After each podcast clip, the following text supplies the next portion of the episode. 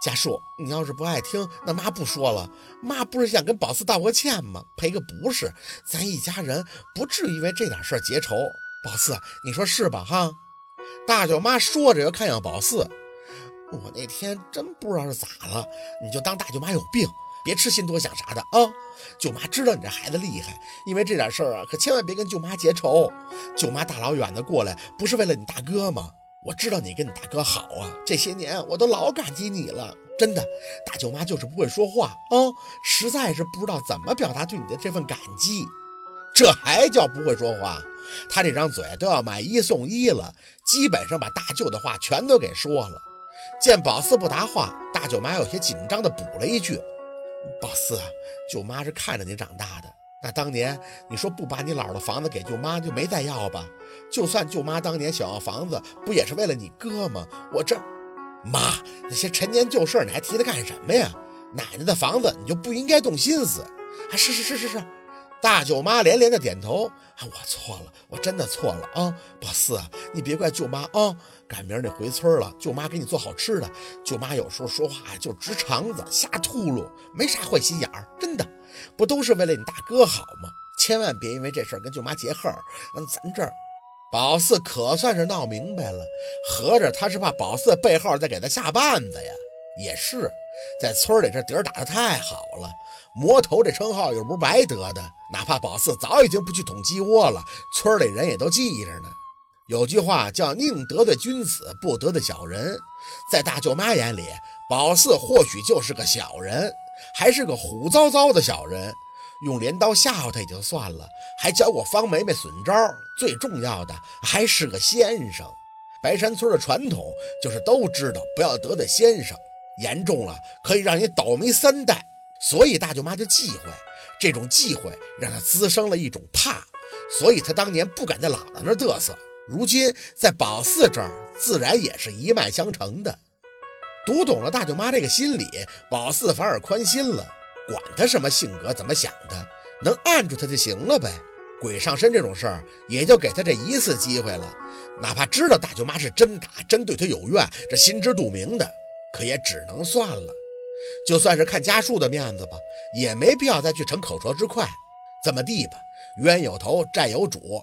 这口气要是想出的话，就等着温琪找到周疯子，在他那拿回来吧。哎呀妈，你别说了，四宝不是你想的那种人。家树没什么耐心的打断了大舅妈的话，单手拉着宝四，保护意味很明显的带去看欣欣。是，我知道，宝四跟他姥姥一样，都是向着薛家人的。大舅妈语气中带着讨好，陪笑着，小心的跟在他们身后，直到走到病床边，他又来了一句。家叔啊，你放宽心，我支持你要二孩给欣欣治病。你说我和你爸爸在这儿也帮不上什么忙，那下午我们就回去了。那钱我们都给你留下，要是不够的话，你再跟妈说，千万别跟妈生分啊。见大哥不接茬，大舅妈又看见大舅，老大，你倒说两句呀！你告诉儿子，好好养身体，别再操心。这身体好了，二孩才能好要，要不然再生出一个有毛病的，哎呀，不是，嗯，家叔，妈不是这意思啊。梅梅，妈就是想你们好好的。方梅梅垂眼站在一旁，似乎这两天和大哥已经在内部商量出什么了，对大舅妈无视的态度很明显。宝四呢，一直在看着孩子，无所谓旁边大舅妈说什么，唯独没想到的是大舅吭哧瘪肚的一句话：“家叔啊，不管要不要二胎，这孩子都得治好了，不能扔。”啊，愣了愣，看向大舅的脸。他想摸烟卷儿，合计合计，还是把手局促地放到了裤线旁边。没爹没妈的孩子可怜呀！我是命好，被捡了个好人家。你奶对我好，给我盖房子，给我娶媳妇儿，还给我好地种。这辈子我就这么地了。没成家时我听你奶的，成家以后我听你妈的。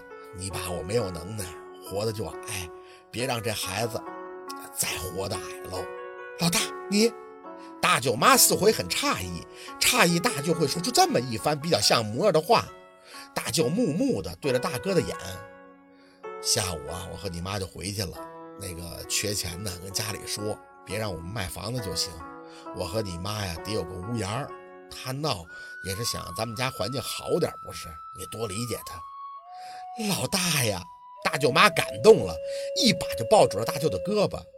你活了大半辈子，可算是蹦出个响屁来！你大舅被大舅妈这亲密的举动弄得有些不自在，清了上嗓子：“ 你你哭啥呀？我就是实话实说啊！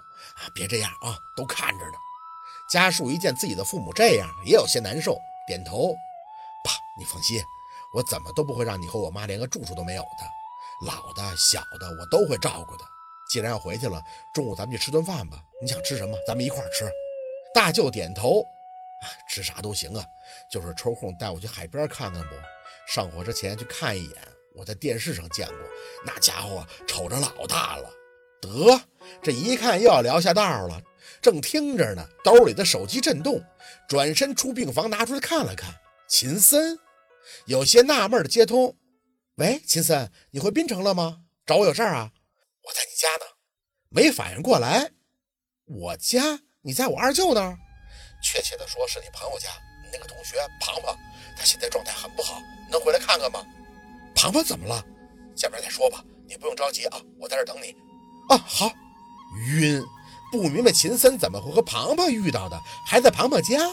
家树还叫宝四准备一起出去吃饭，哪有这心情啊？说了两句，挎着包就撤了，急匆的打车回到庞庞的小区，一路上都是小跑。等到气喘吁吁的敲开门，迎面的庞庞一把就把宝四抱住了。宝四，吓死我了！发生什么事儿了？视线直接跃到站在庞庞身后的秦森身上，他似乎站了很久。西服外套还搭在自己的胳膊上，面无表情地看着宝四。他鬼遮眼了，在马路上横冲直撞，正好我开车路过，给他拦了下来。不然现在已经在急诊了。鬼遮眼？宝四搬开庞庞的肩膀，正看着他，衣服上还都脏兮兮的，手上也有刚蹭破的皮儿。我不是说过不要出门吗？到底发生什么事儿了？屋子封过的呀，脏东西进不来呀。庞庞抽泣着看着宝四。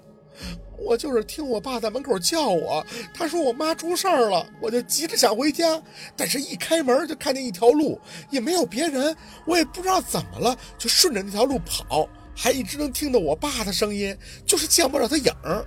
跑了好久，然后忽然就听到车笛，特别刺耳，之后就感觉有人推了我一把，眼睛能看清楚的时候，就看到好多人都围着我，身前还有辆卡车。是秦森推开的我，不然不然我就被那卡车撞死了。宝四，怎么回事啊？我怎么会不受自己控制啊？魔怔了似的就想走。宝四刚要张嘴，就听着庞庞身后异常淡定的秦三又吐出了一句：“宝四，我看你这屋子做过手脚啊！”操！咬了咬牙，臭疯子。好。今天的故事就到这里，感谢您的收听。喜欢听白，好故事更加精彩。